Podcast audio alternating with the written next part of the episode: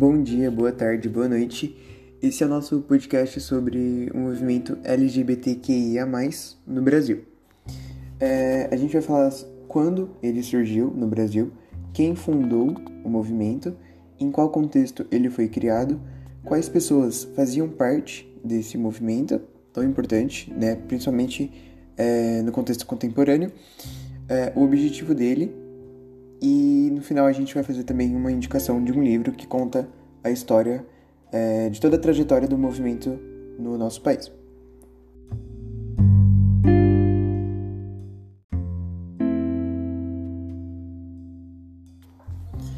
É, primeiramente, para entender o movimento, a gente tem que ir lá no início dele e ver o contexto em que ele começou a surgir. Então, esse foi um movimento que se desenvolveu no Brasil durante a ditadura militar, que ocorreu entre 1964 e 1985.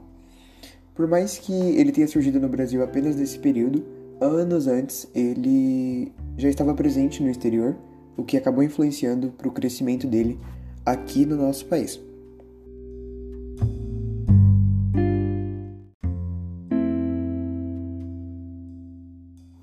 Esse movimento ele não foi fundado especificamente por um grupo de pessoas ou por uma pessoa, mas sim por pessoas espalhadas por todo o mundo. Né? Então, essas pessoas juntas, elas representam esse movimento. No Brasil, o que ajudou o crescimento e tipo a maior, o maior destaque e a aparição desse movimento foram os periódicos que levaram o nome de Lampião da Esquina e também outros nomes importantes.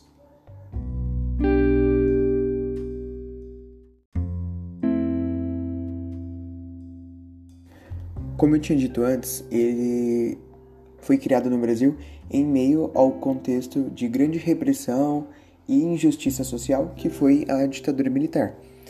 É...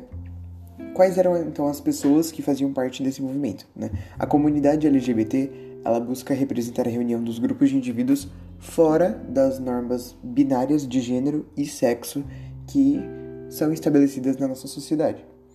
E o objetivo dessas pessoas, né, dessa comunidade, é buscar uma maior representatividade é, para as pessoas que não se encaixam nos padrões da sociedade e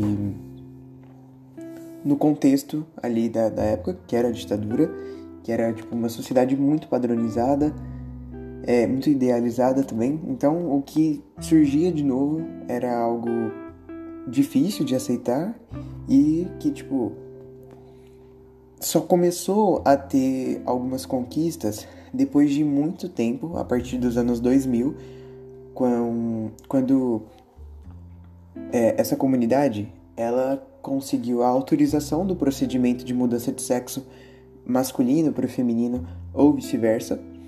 É, eles conquistaram também o acesso aos serviços de saúde pública aos transexuais e transgêneros com um nome indistinto daquele que consta em seu, na sua documentação, no seu registro civil.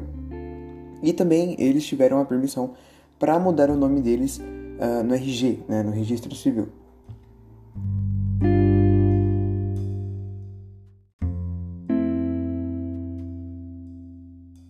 Por fim, é, nós gostaríamos de deixar uma indicação de um livro, é, o livro História do Movimento LGBT no Brasil, que busca reconstruir alguns temas e movimentos privilegiados da história de quatro décadas deste importante movimento no Brasil contemporâneo.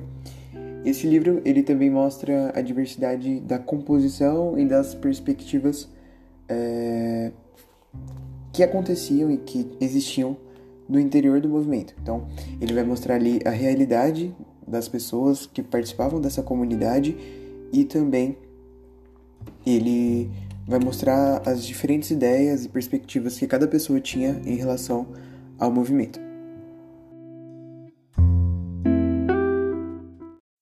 E é isso. Espero que vocês tenham gostado e muito obrigado.